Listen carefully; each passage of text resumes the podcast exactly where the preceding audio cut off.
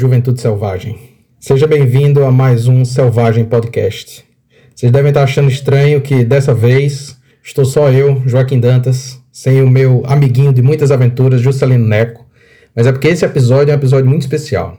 Dessa vez, dando continuidade ao nosso papo sobre cinema de crime, né, fazendo par com o Falcão Maltês, a gente gravou um episódio ao vivo, né, com o pessoal do Cine Clube Lumière, numa exibição na UFRN, né, no, na Universidade Federal do Rio Grande do Norte, a convite do Cine Clube.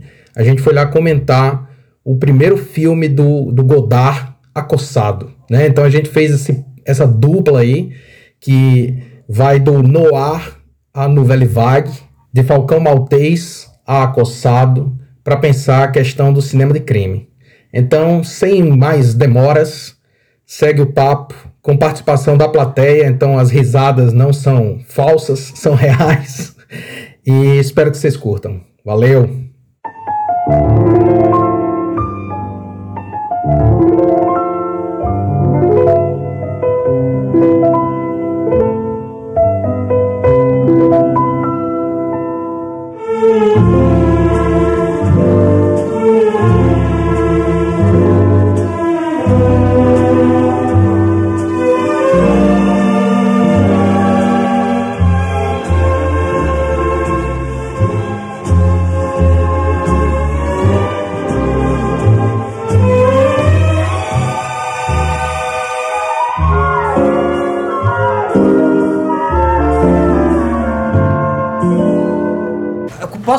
Pode, amiguinho, fica à vontade. Então, queridos, boa tarde.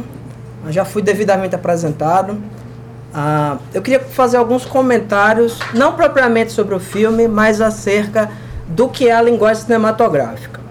Eu vi A Coçada a primeira vez, acho que faz uns 20 anos. E revendo ele agora, eu só, eu só vejo filme francês a negócio.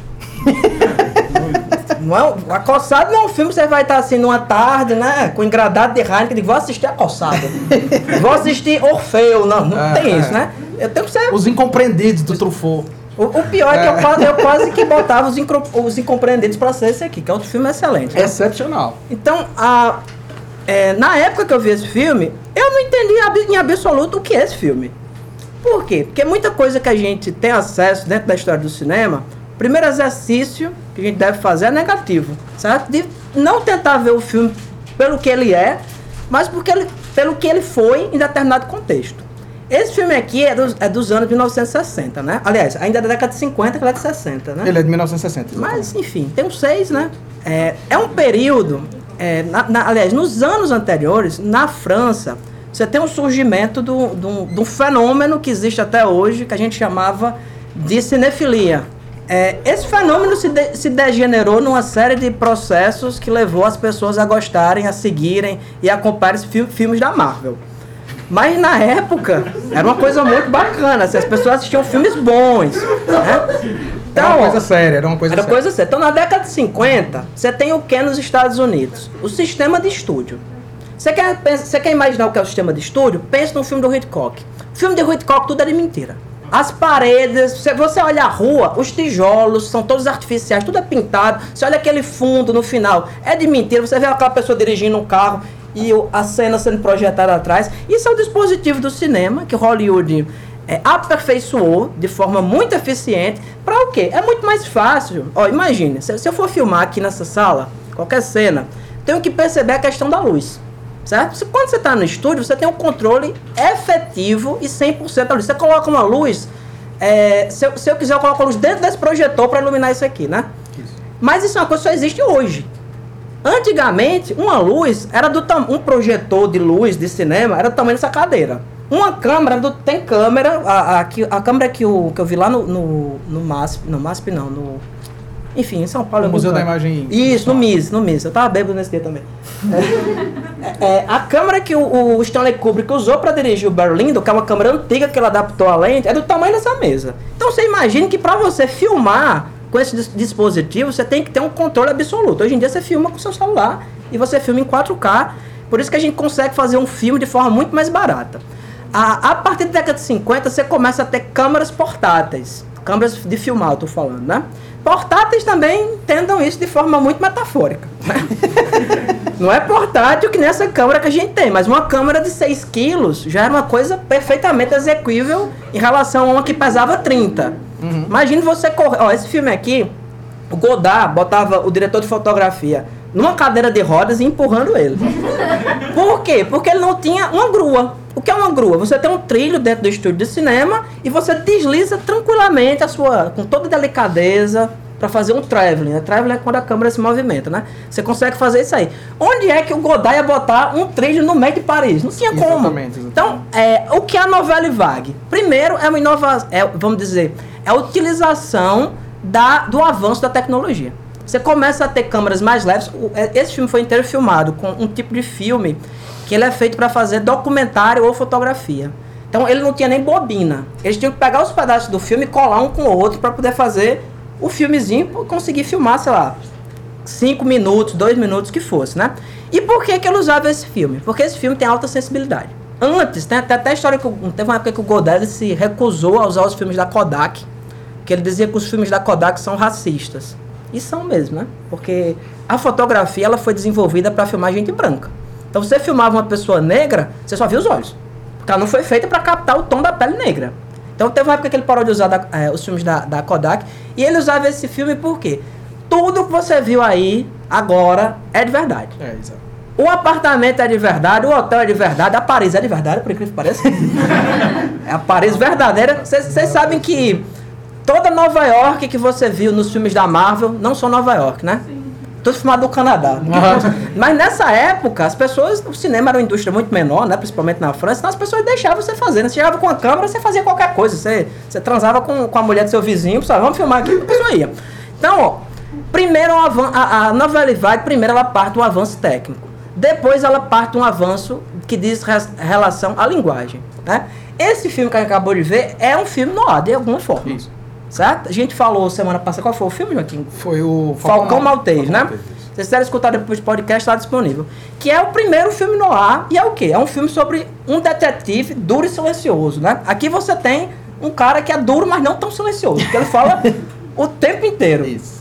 Então, você tem uma diferença em relação à linguagem. Por quê? Porque Hollywood criou uma linguagem que a gente entende. Imaginem, você já viu o Boy Meet Girl um milhão de vezes. Você já viu essa relação de romance um milhão de vezes. Você já viu, trazendo, né, nessa, na década de 50, só o que tinha era filme de detetive. Uhum. Ou filme de crime, como esse aqui seria, né? Nesse, Isso. É, esse aqui é invertido, né? Ele está concentrado no criminoso. No criminoso, né? exato. Embora tenha um detetive lá toda hora, né? Investigando, etc. Bem prototípico, por sinal. Sim, sim eu, eu adoro esse detetive, assim, né?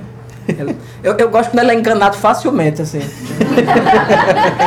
ele, ele, é um detetive, tem pouquíssima concentração. Qualquer coisa, começa a seguir a pessoa, se passar sempre, um cachorro. Ele sempre chega 30 segundos na hora errada e não consegue pegar o cara. O cara acabou de sair do, do, do prédio, ele não consegue Ele não consegue. Então, é, o que é que o Godard faz, né? O que é que esses, esses autores iniciais da novela vai que fazem? Como é que eu posso filmar de uma forma diferente um encontro romântico entre duas pessoas. Certo? Como é que eu posso filmar de uma forma diferente uma história de detetive? A novela Vague é isso.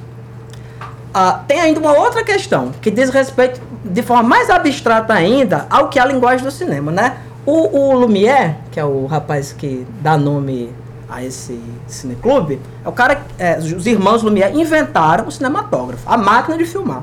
Vocês pegam o, o filme do Lumière, é o quê? É uma câmera parada e o pessoal descendo do trem, os trabalhadores entrando na fábrica. Não existia a noção de montagem.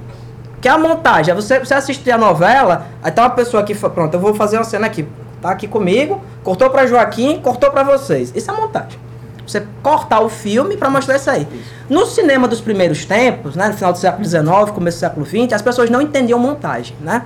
O Georges Méliès, que fez Viagem à Lua, fazia aquele filme de ficção científica bem sofisticado, francês também, vocês vejam que é temático.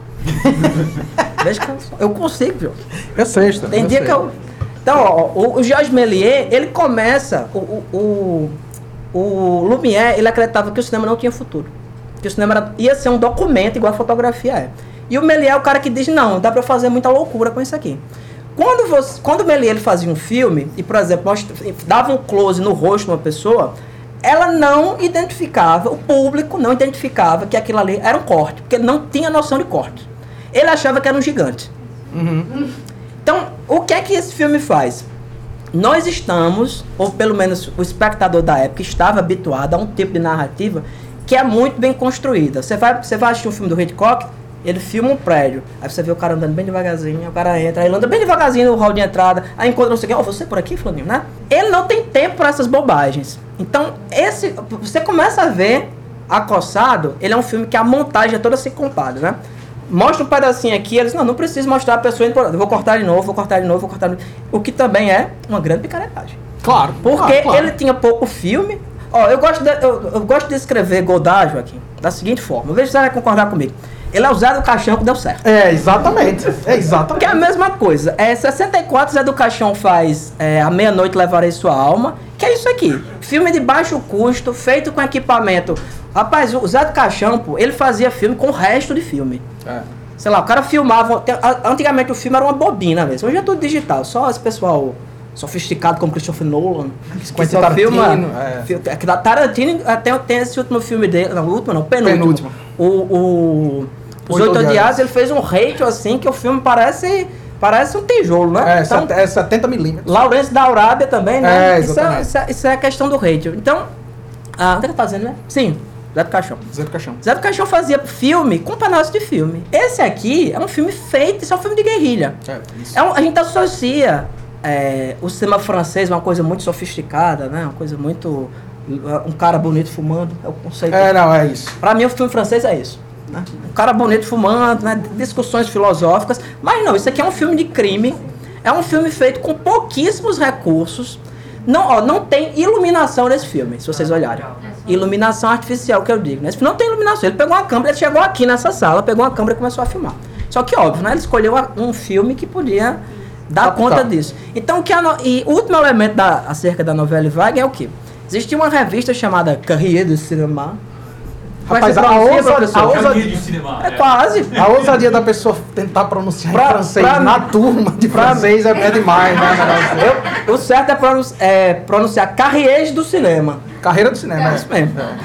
Que, é, que era o que a, a Carreira do Cinema? Era, era uma, uma revista que fazia o que os, os americanos não faziam, que era pensar sobre o filme, né? Que eles estavam muito preocupados fazendo filmes. Uhum. Então, a, o Jean-Luc Godard, o François Truffaut, o André Bazin, que é o, talvez o principal teórico do cinema, todos escreviam na carreira de cinema. Eles começam como jornalistas. Certo? Todos eles começam como jornalistas. O André Bazin morreu, que era o, era o mestre deles, né? Os outros eram mais novos, né? O, o, o Truffaut e o Godard.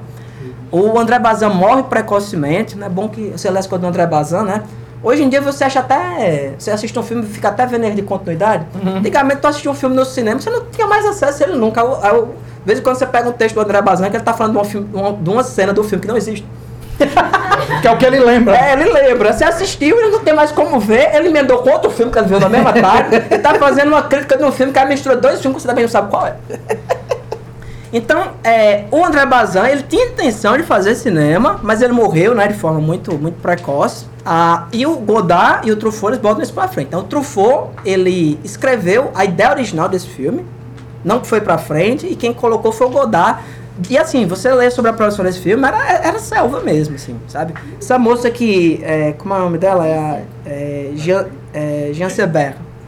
Ela, ela é uma atriz americana, ela ficou louca, ela ia abandonar o filme, porque não tinha produção, não tinha, não, não tinha água no set, né? esse tipo de coisa. E o mais importante, a carreira do cinema, ela cria a teoria do autor. Porque sempre se entendeu que o cinema era uma arte industrial, onde a noção de autoria estava diluída. E para eles, né, o que é que o Godard, Godard que escreveu esse artigo, né? Ele sacou o quê? Que alguns diretores tinham características, tinham traços fundamentais na sua obra que a gente poderia considerar como noção de autoria, da mesma forma que você tem na literatura. Estilo, por assim dizer. E ele fala de dois autores, aliás, dois diretores, né? O Howard Hawks é, o, o Hawks, o Ford Hitchcock. e o Hitchcock. Que ele falava assim, olha, esses caras fazem um filme todo ano. Não, aliás, o Howard Hawks fazia um filme por semana. É. Botava assim, sistema de estúdio é a Netflix de hoje em dia. Toda, toda semana tem uma merda nova que ninguém sabe onde veio, sabe? A intenção era produzir, era criar indústria, fazer o cinema. Lembrando também, gente, nessa época o cinema era uma coisa gigante, porque você não tinha TV em casa. Então, pra você ir no cinema, pra você ver um filme, você tem que ir no cinema. Não só filme, né? Os caras iam assistir noticiário no cinema, os caras iam assistir tu- tu- tu- tudo. Era jornal, desenho, seriado, E a gente passava o dia inteiro dentro do cinema. É, cê- com certeza vocês já viram o Looney Tunes antigo. Looney Tunes antigos é uma animação muito bem feita. Muito bem feita tecnicamente. Por quê? Porque ela era feita pro cinema. Ela passava antes do filme. Então, o sistema de estúdios quer jogar produtos. É como qualquer. A indústria do cinema, por incrível que pareça, é uma indústria como qualquer outra. Né? Porque ela quer produzir ter lucro. Só que eles notaram que o quê? Esses caras, com- é, esses caras são artistas. Sabe? O Hitchcock é um artista. Ele faz um filme de suspense todo ano, mas ele é um artista. E a gente vê hoje, você percebe que. É, a gente nota que a percepção dele estava muito correta. Você assiste um filme do Hitchcock e diz: não, esse cara aqui é um artista mesmo. né? Ele tem talento, ele sabe o que está fazendo. É, e interessante também que os caras, os caras faziam, sei lá, 30. Tem diretor que fazia 20 filmes no ano. A gente não sabe nem quais são esses filmes. Uhum. Eles perderam, né?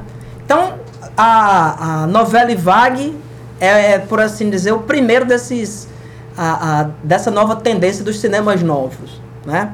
Você tinha o cinema novo, o neorrealismo italiano, aqui no Brasil a gente teve depois o, o, o trabalho do Glauber Rocha, que eu não sei como conseguiu fazer sucesso aquilo, que eu nunca vi um álbum tão ruim. Todo filme do Glauber Rocha, tu só, tu vê, a imagem é linda, aí a pessoa fala assim, fica... Por isso, Joaquim, que fez sucesso. Onde? No exterior, porque Mas- tinha legenda. Rapaz, mas é, é, eu tava lendo sobre o sistema de produção de cinema no Brasil e os caras comentam justamente isso. Que, tipo, o problema do. Por que, é que cinema europeu, por exemplo, fez muito sucesso no Brasil nos anos 60 dos anos 70? Porque as salas de cinema não eram equipadas com aparelho de som bom. Então você assistia um filme brasileiro, o áudio era ruim. E no cinema era pior. Então, não tinha legenda, você não ia entender porra nenhuma do que ninguém tava falando. Aí você assistia um filme francês, pelo menos você podia ler o que tava sendo escrito. Então, tipo, ninguém consumia, consumia muito pouco cinema brasileiro por causa disso. Até que começaram a melhorar o- o- o- É, é os só- áudios. É só na década de 80 que você começa a ter um aparato de captação de áudio melhor aqui no Brasil. Quando você tem o domínio do autêntico sexploitation brasileiro, que é a pornô chachada. Pornô chanchado. É, você falou essa coisa do. Você falou essa coisa da linguagem do cinema. Que, é, que eu acho interessante demais. No, no podcast passado, eu, tipo, eu falei sobre isso, que a gente discute no, no Selvagem Podcast, a gente discute cinema de gênero. Né? Fundamentalmente cinema de gênero. Que é uma coisa que eu acho interessante, porque o gênero, ele não é taxativo. Ele é uma forma reconhecível, mas enquanto forma reconhecível, ele pode se ampliar e se desconstruir, se desarticular. A metáfora que eu usei, que eu tenho muito orgulho dessa metáfora, é que um gênero é como uma rosquinha, um, um, um donut. Donald não, já disse pra você usar rosquinha, que, que esse podcast é decolonial. Não, é como é o outro que você falou? Filóis. Filóis, filóis, pode ser também. É, você reconhece imediatamente a forma, muito embora nenhuma rosquinha seja exatamente igual a outra. É uma forma reconhecível, certo? Então, o, o que é que é essa forma reconhecível no gênero? São as convenções. Todo gênero tem uma convenção. Como você falou, o boy meet girl, o detetive, o criminoso que está à espera do próximo crime, o roubo, certo? Tipo, tem- você tem os grandes gêneros. O filme de crime, esse é um filme de crime. O horror, a ficção científica, o, far, o faroeste tal. Você tem os gêneros. E dentro dos gêneros você vai ter as convenções. E dentro das convenções você vai ter a linguagem de um autor, por exemplo. Hitchcock é um cara que faz suspense, mas o suspense de Hitchcock não é só reconhecível como suspense, é reconhecível como um suspense do Hitchcock. Você reconhece o que ele faz com o gênero. Ele é, é tão bem definido que você sabe até quando o Brian De Palma tá imitando ele. Sabe perfeitamente. Perfeitamente. Perfeitamente. Você sabe que todo mundo, inclusive. Quando imita, você olha, isso- aqui é o Hitchcock. Nesse filme tem, tem cenas que são Hitchcockianas. Quando Sim. ele filma de dentro do carro, é Hitchcock. Só que é Hitchcock cortado. É Hitchcock insano, né? T- t- Todo, todo desmontado, todo desmantelado. E E com sérios problemas orçamentários. Claro, claro, claro, claro. Cê, o bicho, você falou do, do. Eu vou me perder completamente, mas você falou do. do dessa coisa de filmar na rua. A gente tá organizado hoje. Você falou dessa coisa de filmar na rua que o, o Zé do Caixão tinha, fez também. Ed Wood fez isso. Sim. Né? Ed Vestido Wood, de mulher. Ed Wood, exatamente. Se você assistir Glenn Orlando, que é o. Acho que é o primeiro do Ed Wood, né? Que é um diretor famoso por ter feito, entre muitas aspas, o pior filme de todos os tempos. Ed Wood, Glenn Orlando, filmou na rua já, sabe? Já era uma coisa assim. Agora, o doido do Ed Wood é que ele fazia isso com uma porra de uma câmera que era do tamanho de um carro. E sem Certo. permissão da polícia de Los Angeles. É, vestido de mulher Isso e é olhando pro espelho, assim, sabe? O Ed Wood era um louco. Mas o, o grande lance do, do- da desconstrução do gênero, que é o que a Nouvelle Vague faz, e vários desses novos movimentos de cinema, a própria nova Hollywood, por exemplo, vai fazer, eles vão pegar o gênero e eles vão extrapolar ele. Então, a, a metáfora, novamente, que eu usei foi, tipo, imagina uma rosquinha que você vai enchendo tanto de geleia que ela explode. Você reconhece ainda que é uma rosquinha. Porque tem, as, tem partes, pedaços o suficiente para você reconhecer que é. Mas você também reconhece que aquilo está rompido. Que aquilo não é mais o formato original. Né? Tem uma cena nesse filme em que a, a Patrícia, a personagem, ela vai dizer assim, não, eu, eu fecho os olhos para ver se fica completamente negro. Mas nunca fica completamente negro. Então, ela tá falando do noir. Tipo, esse filme é um noir, mas ele não é completamente um noir. Ele é um noir desarticulado. Então, olhe, por exemplo, a coisa do o diálogo. Né? Uma das coisas que eu acho mais, mais massa do filme é o diálogo. O diálogo é hilário. É hilário porque é nonsense. Mas não é completamente nonsense. O que é que o, o, o, o Godard faz, né? O Godard junto com o O Truffaut. Godard escrevia de manhã pro pessoal filmar de tarde. É verdade. Escrevia de manhã, os caras filmavam de tarde. E ele, e ele dava de sopetão. O- É o- agora. É agora pra você não conseguir Processar. processar. E eles não estão atuando, não, pô. Eles estão lendo. E, e outra, o- o- novamente, a relação entre Truffaut e Zé do Caixão. Ó, presta atenção. A- a- eles não tinham como captar o som no lugar. Sim, sim, claro, Porque claro. aquilo é só filmado, depois o próprio ator se dubla, né? Porque não tem como você captar no, no lugar. Vocês vão ver que esse áudio aqui vai ficar todo cagado, né? Não tem como você captar. Você, você capta em um lugar específico. Aí o Zé do Caixão, ele botava assim uma pessoa e ele ficava dizendo a, a fala, assim, diz não sei o quê. E eu tava captando o som, a pessoa ia dizer. Tem, tem cena desse filme que é desse jeito. O Godard dizia, diz não sei o que agora, vai. Aí ele vai e fala. E depois ele- o que tá fazendo. Depois ele vai montando, né? Depois ele Exatamente. vai cortando. O, o, diálogo, o diálogo no filme, ele é feito desse jeito da rosquinha, como eu tava falando. Se você prestar atenção, o que ele tá fazendo é usando um bilhão de clichês. Um em cima do outro. Só que ele, ele, ele, o que ele tá fazendo é dizer assim, olha, isso aqui em outro filme, em outro contexto, numa rosquinha constituída, se torna invisível. Você reconhece e passa pra frente. Que é a coisa da técnica do. do você tá falando da coisa da, da montagem, né? O, o Hollywood inventa o corte invisível. Invisível. Você tá assistindo um filme de Hitchcockiano, você não percebe que teve corte. E esse aqui não tem como você e não perceber é que teve. feito pra você perceber o corte. Ele chama atenção para a própria linguagem. Né? É quase como um, um artigo crítico. Ele está dizendo, a linguagem do cinema é isso. Né?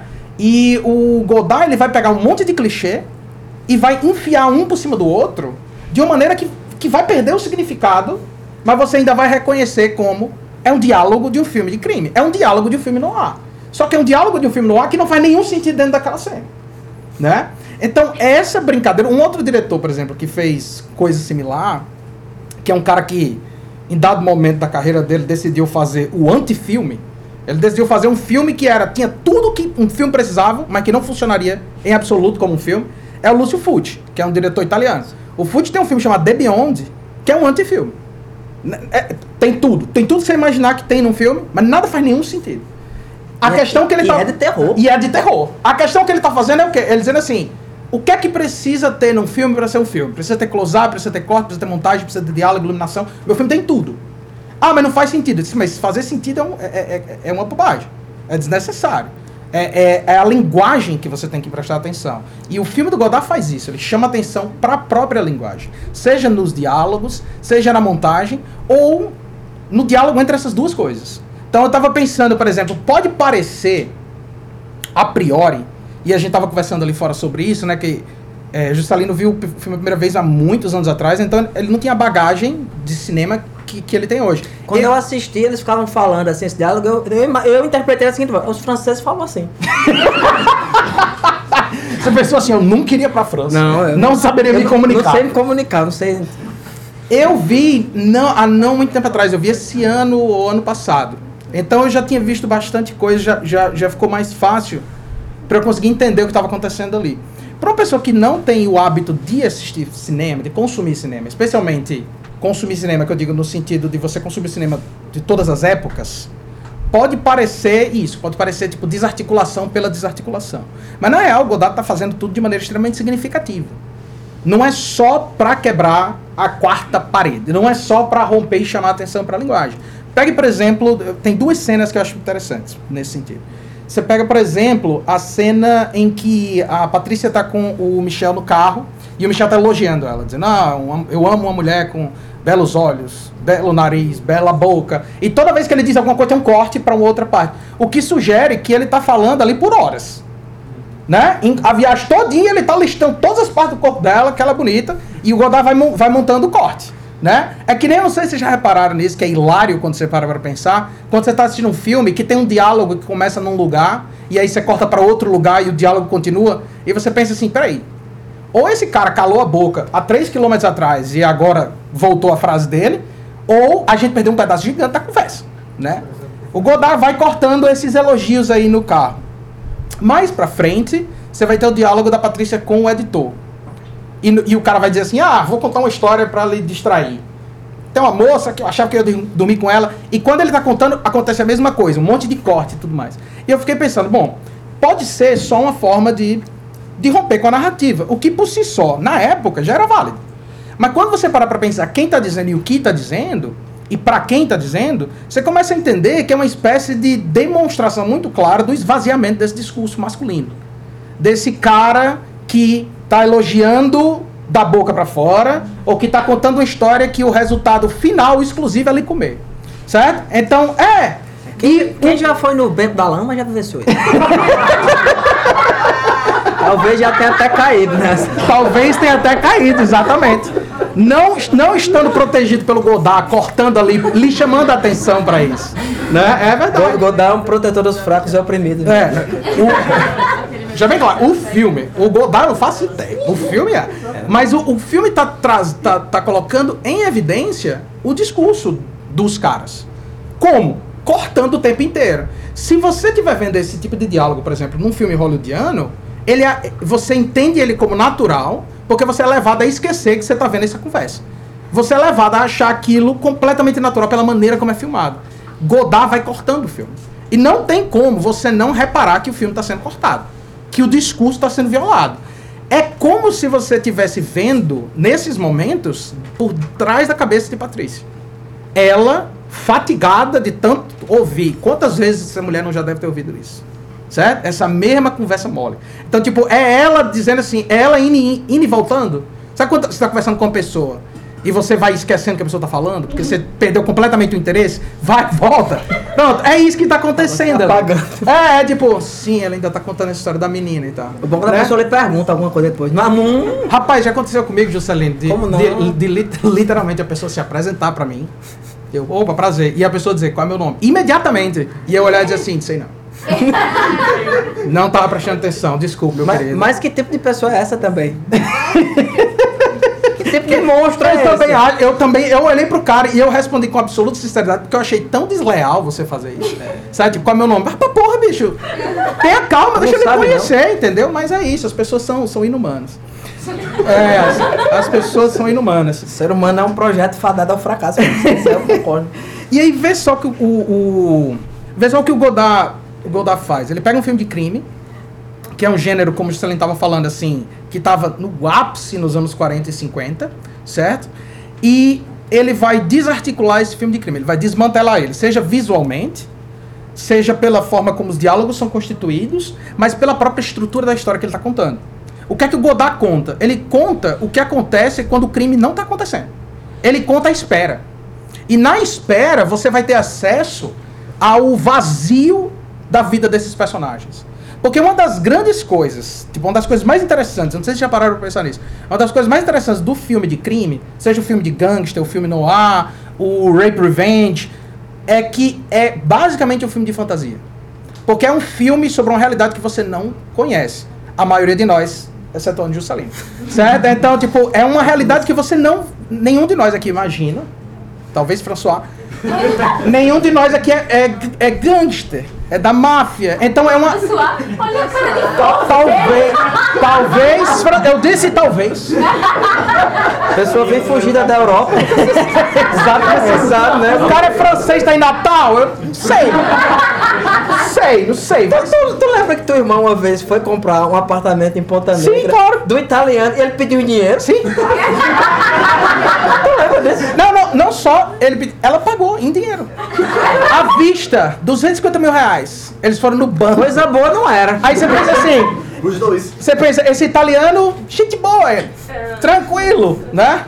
Andando no meio da rua, o beijando a mão dele, sabe? Você não sabe o que está acontecendo ali.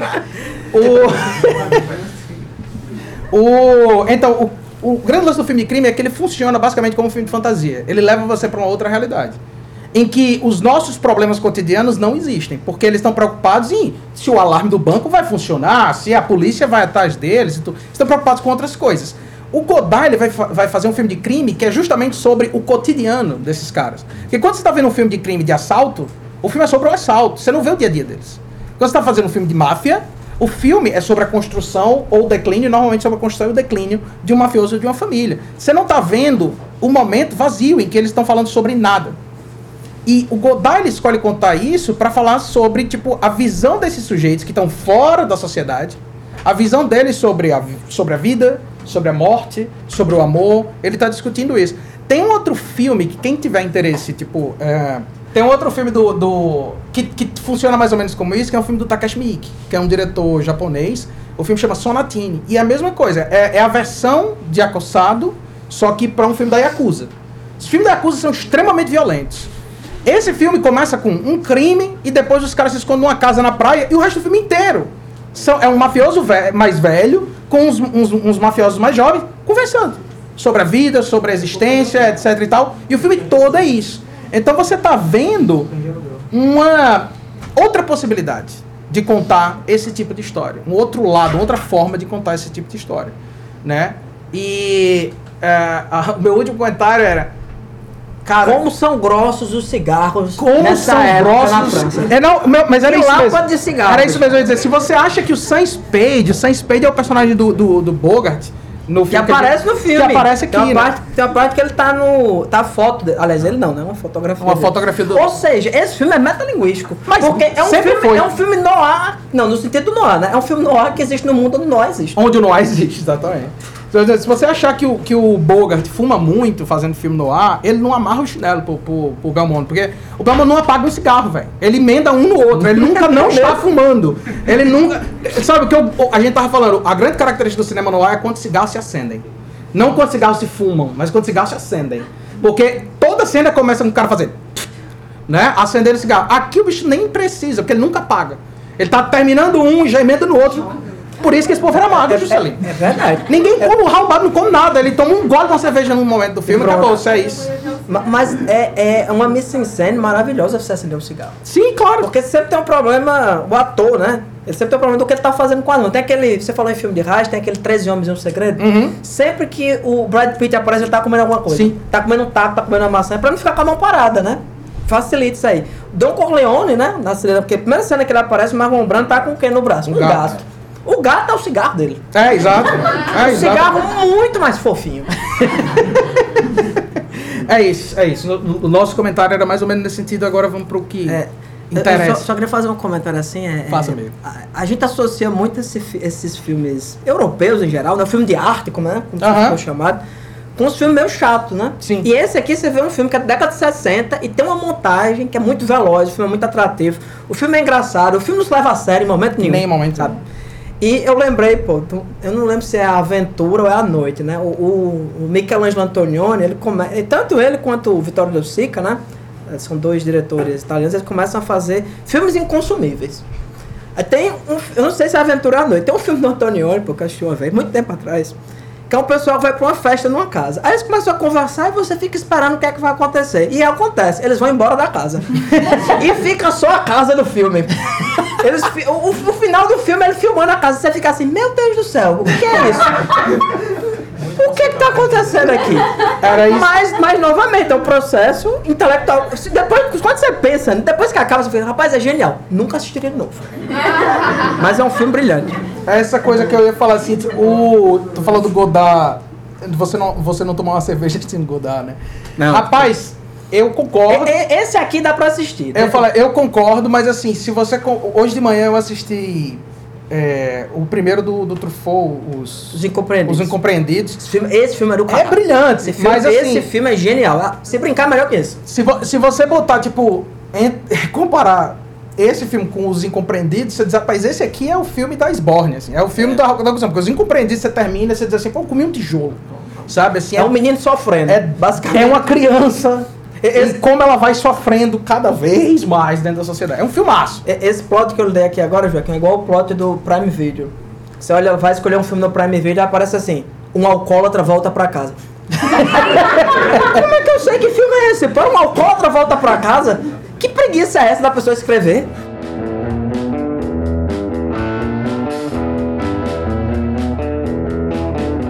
Você falou aí que, o, tem essa parte dos cortes aí, que ele saiu emendando filme, não quê.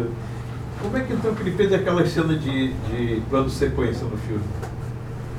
É, emendando muitos pedaços. Exatamente, literalmente, muitos ele- pedaços. ele- plano de sequência é, É. Ele, ele, ele pegou os filmezinhos e emendou manualmente mesmo. Manualmente. E- Col- e cola- Não dá pra perceber. É, é, antigamente, até em, pro- em- em cinema que tinha projetor, aquele projetor antigo, tem uma maquinazinha que você bota um filme por cima do outro, e o filme, eu não sei se vocês sabem, ele é altamente inflamável, né? Ele queima, tem. É, como é o nome? Aquele filme Quando tinha Tarantino. filme. Bastardos Isso, quando tinha filme. O, a- o celuloide, ele, é- ele, ele tinha nitrato de prata dentro. Então ele queimava e derretia muito fácil. Aquele filme Cinema Paradiso, tem uma cena que o cara tá lá projetando. Esses filmes entravam em combustão espontaneamente. Só com o calor E o, e da... Do bulbo, né? Isso. E o Tarantino usa esse lance E, Bastardos Inglórios, Isso. Bastardos Inglórios, ele junta tudo pra E pegar fogo. também O fato dele queimar rápido. É, Então eles conseguiam pegar, esse- eles tanto colavam na safadeza, né? Tipo, uma- com uma colinha mesmo. Como eles pegavam, botavam em cima do outro, tem uma máquina que você prensa e ele dá um, dá um talho dos lábios. Aí ele fica, fica preso um no outro. Tem até, tá, tá vendo um, um documentário, um podcast. O cara falando que tá re- re- remasterizando Suspiria, né? Que é esse filme que a gente assiste em, em Blu-ray, que na época foram filmados em filme, você consegue remasterizar ele com uma qualidade excelente. Por quê? Porque cada, cada fotograma daquele do filme é uma foto. E é de excelente qualidade. Você assiste na década de 40, você pega Drácula, Frankenstein, no Universal, é lindo, é lindo. Você, você vê a, a, a textura. Você vê o poro do ator. Isso, você vê É. tudo. Por quê? Porque cada um daqueles é uma foto. Então, quando, eles, quando a gente digitaliza isso pra tanto no DVD quanto pro Blu-ray, eles pegam cada fotograma desse e fotografam mesmo, né? Pegam, com seu re- revelar e vão colocando. Aí eu vi o cara dizendo, eu, é, ele já pegou cinco cópias, porque tinha umas que tinha muita marca de dedo. Então, assim, era- é, nessa época, é muito diferente dos processos que a gente desenvolve hoje. Eu sou professor aqui do IF, a gente, é, aqui, eu, aqui eu nunca dei aula de edição, não, mas eu, eu ministrava aqui na, na FRN quando eu dava aula em visuais. E é tudo, tudo digital, né? Você filma digitalmente, você trabalha, mas antigamente o filme era uma coisa muito táctil. Sabe? O, o, o cara que montou o Massacre da Serra Elétrica, ele pegava assim vários filmes e botava assim em cima dele, aí ia montando, assim, ele olhava aqui assim, É. ia montando. Era um processo muito manual, mesmo assim, era, era o artesanato do cinema. Isso, é. O lance da plano de sequência, naquele filme do Hitchcock é que é Pacto Sinistro, né? Qual? Tem- tem Pacto Sinistro. ele, que ele dá a impressão de do filme inteiro ser uma. Ah, não, é, é, é festim diabólico. Festim diabólico. Festim diabólico, exatamente. Parece, o- mas tem os lances. Tem, que- tem, tem três. É, tem tem. três cortes que ele bota pra- lá. é. Agora, Mas- no 1917 você é difícil perceber onde que tá o. Porque hoje em dia o cara paga, né, com, com, com computação gráfica, sabe? Tipo, é, é, é, hoje em dia é difícil você tem, tipo, você não conseguir esconder. Que é o que me impressiona quando o cara faz errado. Eu digo, rapaz, como é que pode, bicho? Tipo, você faz com computação gráfica, né? 1917 só teve um lance que dá pra perceber que é um corte, é na hora que ele entra na, naquela, naquela, tá trincheiras, aí ele entra num. como se fosse um túnel, né? Aham. Aí chega a escurecer, nessa escureça. Ficou escuro. pode- É, exatamente. Do outro lado. Bom. Mas fora isso, não dá pra ver outro lugar. E- Esse filme do Hitchcock, a gente assistia antigamente, você não via os cortes. Se você assistir hoje, você vê. É. Por causa da remasterização. É, você consegue ver uma diferença de cor. quando- Normalmente ele corta passando por trás de uma É, pessoa. é. né? Ele passa e corta. E só tem um corte mesmo nesse filme, né? Que Quando.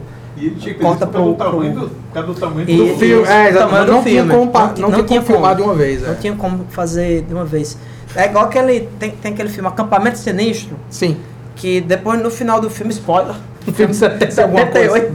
É, no final o assassino. É um slasher, né? No final o assassino é uma menina, assim, desse tamanho, né? Aí, antigamente você assistia, você via só assim, as mãos segurando uma. uma é, tesoura de, de jardineiro e tal. Aí você assiste agora, você vê assim os, os braços bem peludos do cara na frente. Assim. Você era uma menina. Só que é pra ser uma criança. uma criança. Uma menina uma criança. menina em púber. Muito... Outra pergunta é o seguinte. É, nesse filme aí do ano passado, é, foi, pela, foi nele que pela primeira vez o cara usou a quebra da quarta parede? Eu não sei se foi nele. No início do filme ele, ele tá dirigindo o carro de E olha pra. né? é, eu não sei se foi nele, mas foi por essa época. Porque eu tava Foi lendo. não. Foi não. A quebra da quarta Em parede de olhar, 1912 já tinha isso. de olhar pra. De olhar pra coisa? Aqui dá um tiro na, na tela, né? 900, é, George Sim, McKay sim, já sim, fazia sim, isso. sim, sim, sim, sim. Dessa forma safada, não. É, não, porque eu ia falar, tipo. Dessa tem um- forma cínica, não. Tem mas já um, tinha. tem um filme do.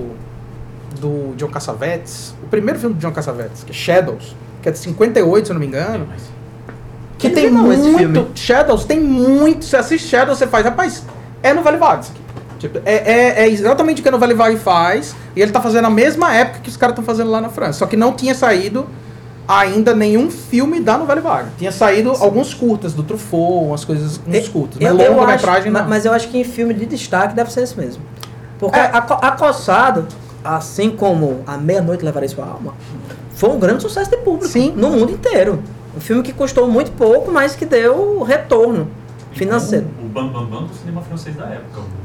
O, o, o ator, O, o Belmont. Belmondo, É. É, tipo, Era uma estrela do cinema francês. era, era uma época que pra você ser galã na França era mais fácil. Não é que nem a gente tá falando. Ser, Mas- gal- ser galã nos anos 40, você tinha que ter 40 É. anos. Você não, não tinha ninguém que tinha menos de 40 anos fazendo filme. mas o pior é que ele era o galã lá da época, ele e o Alain Delon, né? Depois são, assim, são os dois galãs franceses, mas, mas, o Alain Delon mas é mais... Alain Delon ela- é, até Esse hoje. é um filme que eles trabalham juntos, né? Aquele Borsalino. Mas a, a, a, Borsalino. Alain- Delon. Rapaz, é tem, tem. Tem um filme do Lutino Visconti, o Leopardo, que o casal, é, Alain Delon e Cláudia Cardinale, eles deviam ter sido obrigados a ter um filho. pra criar uma raça superior sobre a Terra. Porque eu acho assim, toda a beleza dos anos 60, toda, toda. E é, é muita. A beleza dos anos 60 condensou em Alain Delon. Assim, não tem condições daquilo não. Aquilo não era bonito mesmo. Não, não era não. Bonito tem, tem que ter outra palavra. era demais, pô. Era demais. Meu Deus. Eu acho que foi tão real isso que você falou em questão ao, ao filme de crime sendo desmontado, Aham. que eu saí daqui quando terminou o filme achando que era uma comédia romântica. Uhum. Porque é. Mas é você também. Realmente fica estimulado, né? E é também. É também. E é justamente isso, tanto que até o final é super cômico, assim. O final, o cara fecha os olhos e passa, não, meu, que isso, sabe? Então, realmente, é muito real isso que você falou, eu não tinha percebido. É um filme de crime, gente, mas ele tem um contexto de comédia romântica. É. Muito legal. Eu acho, eu acho que é. Pra mim, a gente, no podcast a gente fala muito sobre um diretor que a gente gosta muito, que é o John Carpenter. E o John Carpenter é um cara que. Ele é genial em muitos sentidos, mas uma das coisas mais legais que ele faz é justamente isso. Ele faz. Ele faz um filme de ficção científica que na verdade é um faroeste. Sabe? Tipo, ele faz. Ele pega três gêneros, enfia um por cima do outro, e você esquece que você tá vendo uma coisa, na real você tá vendo outra. E o gênio é você. Como eu tava dizendo, o, o- o gênio do gênero pra mim é que ele é uma coisa que você acha que você reconhece. E o grande diretor, ele vai desmontar esse gênero. Às vezes de maneira como Carpenter, de maneira invisível. Você assiste Fuga de Nova York e é é um filme do Clint Eastwood. Só que se você não te, não pensar minimamente sobre isso, você acha que é um filme de ficção científica. Mas é um, é um faroeste, só que é no futuro, mas é um faroeste. Então é Outro- muito legal. isso. Outro que é um faroeste, mas todo mundo não, não sabe, é Star Wars. Sim, Star Wars é uma mistura de faroeste com filme de samurai. Família. E Space, e Opera. E Space Opera, exatamente. Space Opera. Casa de família, é, exato. E, o, e uma tragédia. O segundo filme E é uma- montado exatamente em cima da estrutura de uma tragédia. E uma tragédia grega mesmo. uma tragédia mesmo. grega, literalmente. O cara, a revelação, o cara descobre que o cara que matou o pai dele, na verdade, é o pai. Certo? É o Édipo Rei, pô. Tipo, é é uma tragédia grega. É estruturado como uma tragédia grega. Tem coisa demais ali, roubou de muita gente. Roubou de muita gente. Inclusive do grande Jodorowsky. Do grande. Metade de Star Wars é o Duna Jodorowsky. Filme que nunca foi feito. Mas todo mundo roubou desse filme. Todo mundo É. É, eu queria, tipo assim, um contexto da relação do Nutapag com os movimentos sociais, toda a questão é, sociopolítica e cultural da década de 60, né? Que a gente tem o mais de 68, especificamente Uhum. na França, aqui no Brasil o início da ditadura e, consequentemente, um movimento de contracultura muito intenso, é, um movimento hippie, por causa da questão da guerra do Vietnã também nesse mesmo meio tempo. Aí era isso, eu queria um panoramazinho da relação. Eu vou fazer uma pergunta que complementa dela. Pode sim. Eu li uma vez que a novela Vague não era exatamente um movimento político. Aham. Que você tinha outros diretores que trabalhavam de forma mais política, mas não envolveu o Gandai, nem o foi nem outros isso era. Mas sim, por exemplo, Agnes Vardar e alguns lembrava muito agora. E eu queria saber se isso era verdade ou não. É, então, eu vou te falar que eu vou te falar o que eu sei. Eu não sou um especialista no novela vague, mas o que eu sei é o seguinte: a novela vague começa fundamentalmente como um movimento de reestruturação da linguagem do cinema. É uma tentativa dos caras dizerem assim: como reinventar a linguagem cinematográfica, como salvar ela da repetição, da industrialização e da perda da, da, da perda da identidade. Só que vão começar a ter esses movimentos sociais e vai ter uma influência no- nos diretores a partir do momento tipo, da, da- da explosão desses movimentos sociais. Então vai ter um ano, por exemplo, eu não vou lembrar se é 64 ou 68, mas vai ter um ano em que Godard e Truffaut, junto com vários outros diretores, mas eles encabeçando, eles vão cancelar Cannes, o festival. Tipo, o festival vai ser cancelado porque eles vão fazer piquete, eles vão lá para dizer assim, tem gente morrendo, tem gente sendo, sendo, sendo, sendo morta nas ruas, tem gente sendo oprimida, pra gente vir aqui e ficar falando sobre filminho, não, não, não, não, não rola e tal. E eles vão fazer esse movimento. Depois daí, depois desse ano de cancelamento de Cannes, vai haver uma cisão dentro do movimento da Nouvelle Vague. E aí você vai ter diretores que são mais politicamente engajados e diretores que estão mais preocupados com a linguagem cinematográfica. Novamente, é at- até onde eu sei. Até onde eu sei, é isso que vai causar, por exemplo, a cisão entre Godard e Truffaut. É isso mesmo. Porque Truffaut vai virar um diretor que vai estar preocupado com a linguagem do cinema. E Godard vai virar um diretor que vai dizer, eu não faço um filme que não seja político. E aí os filmes dele vão ficar inf- in- indiscutivelmente políticos. É por isso que ele faz a chinesa, então. A chinesa, sim, é um filme sobre maoísmo. Você pega. Justamente no maio de 68, essa... Essa- esse cancelamento, né? É. Então, tipo, tem, tem documento deles, tem documentário, sabe, tem, tem vídeo deles falando sobre. E você vê que, assim, é, é, no, no vídeo você consegue notar que os dois estão envolvidos, os dois entendem a importância daquilo, mas que o Godard é muito mais é, é, efervescente com relação à questão política, sabe? Ele é o cara que fica gritando com o braço levantado. E o Truffaut tá ali do lado para dizer assim, não, eu concordo. Mas uma vez que, que, a, que a pressão da panela baixa um pouco, o Truffaut vai dizer, pronto, beleza, agora eu vou voltar a fazer filme. Eu, tipo, eu vou me preocupar com a arte, a linguagem cinematográfica. E o Godard vai dizer, não, tipo, o meu cinema agora é política. Um tocando fogo em carro e outro uma pessoa mais contida. Pra mim, isso define todos os franceses.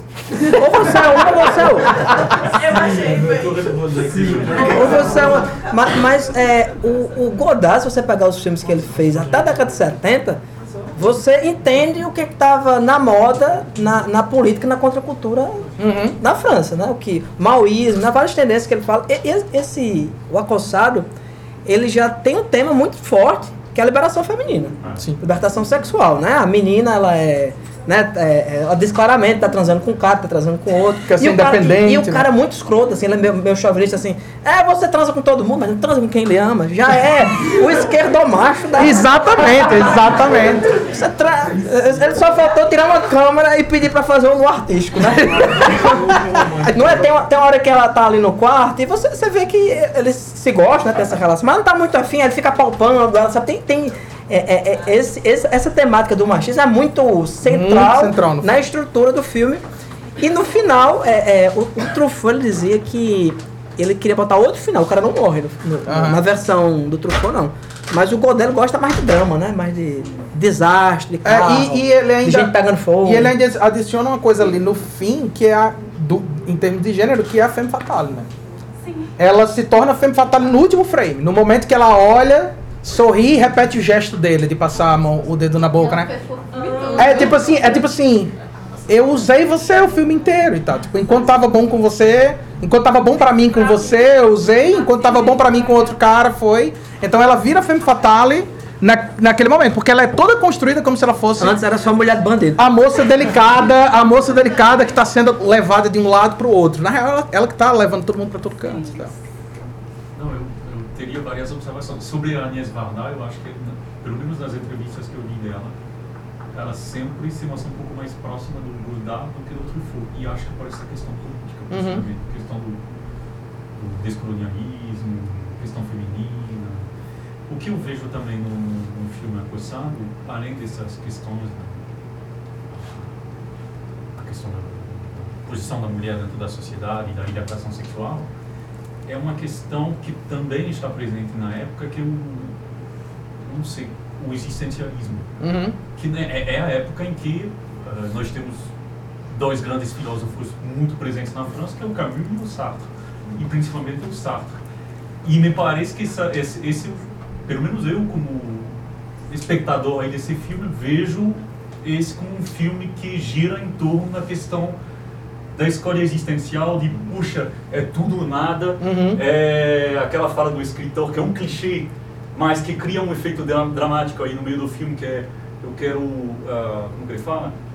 Quero me tornar eterno e depois morrer. Isso, E aí isso. cria aquele efeito dramático, então, uma música e vai. É, e, e me parece que, que o filme tem a deconstrução da, da linguagem cinematográfica e tem a deconstrução da, da própria linguagem, assim, do, de- desses clichês amorosos. ah, da, é um filme, para mim, é um filme sobre a incomunicabilidade. Incomunia, Inca- incomunicabilidade. Aham. Porque você vê o tempo inteiro é, a, a, a, a americana falando, não, eu tô te... tu, tu, tu acha que tá sabendo o que eu tô pensando? Uhum. Mas você não sabe, é impossível. E da mesma forma, eu tô te olhando, eu queria saber o que, que tu tá pensando. E, e para mim é isso, é, Uhum, é uhum. essa tentativa de encontros entre os dois, que é fugaz, que é transitória, mas não, Perfeito, não funciona. perfeito, perfeito. É isso E eu mesmo. vejo essa deconstrução na, na- na linguagem cinematográfica, na linguagem ah, das relações humanas. Eu vejo essa deconstrução, essa coisa sincopada, eh, muito presente na música também. Me parece que isso é um ingrediente essencial do filme. Uhum. A maneira com qual o, o Godard brinca aí com a música, eu acho sensacional, inovadora. Eu Esse um trecho de vídeo 30 assim- segundos que ele vai repetir. É, eu vi um vídeo pouco antes do, do- do- desse debate sobre a, a utilização do- da música por Godard. E ele trabalhou com um músico que eu adoro, que é o Marcial Solar, um pianista de jazz lá na França. Ele pediu para o Solar assim: faça o que você quiser, tu tem muita liberdade. E o Solar usou dessa liberdade. Só que eh, o, o Godard, o, o, o Solar entregou as músicas e aí o Godard fez aquela montagem. uhum. Vou utilizar essa música, mas, mas vou colocar naque, naquela cena. Ou seja, ele criou efeitos de, de surpresa permanentes com a, com a música. E eu, por exemplo, a, a cena final eu acho muito foda, me desculpe. que é um cara aí na rua, cambaleando ao ritmo da música sincopada do, do, do Marcial Solar. É, é, é Sim, sim. cômico, sim, é tragicômico isso. Sim.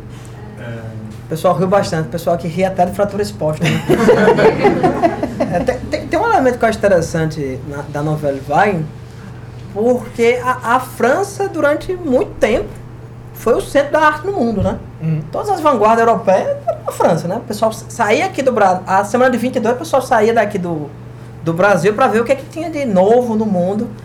E, ou seja, é, a, a França sempre foi esse colonizador, né? Esse, esse processo, até, até literalmente mesmo. né? Uhum. Teve colônia na África até, Dizer basta. até um dia desse, né? Acho que, acho que terminou ontem. Aliás, eu acho que a França tem colônia aqui ainda, né? A Guiana, né?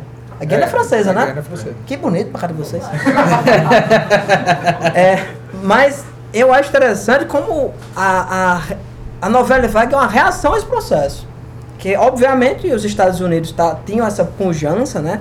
Conseguiu destruir vários, vários parques industriais ao longo das décadas. A Itália mesmo, até a década de 40, tinha um parque industrial cinematográfico gigantesco. E é, Hollywood, quando foi criada, ela foi criada com o intuito de destruir os parques cinematográficos do mundo inteiro. Uhum. Porque você tinha incentivo fiscal absurdo. Antes as pessoas filmavam, que tem muito filme americano que foi filmado em Milão, é, em Roma, sabe? Até, tem até aquele é, 8 e meio do Fellini tematiza isso, né? esse contexto dos atores de Hollywood ali, paparazzi, né? Essa, essa coisa toda. Então, o, o- a novela vague também, essa, essa é um curto-circuito. É o colonizador que se vê na posição de colonizado, né, de consumir esses produtos culturais que vêm dessa indústria né, é, norte-americana, estadunidense, e ele é, regurgita isso aí de volta, né, de, um- de uma forma muito diferente. Aqui a gente teve antropofagia, na França você teve novela e vague, né? É, é. Você vê que as coisas demoram para chegar na França.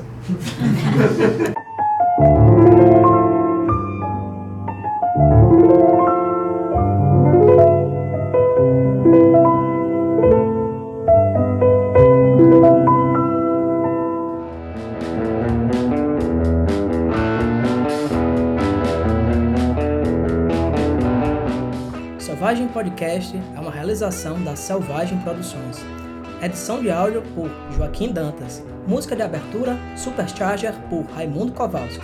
Se você quiser entrar em contato com a gente, envie um e-mail para selvagemxproduções@gmail.com.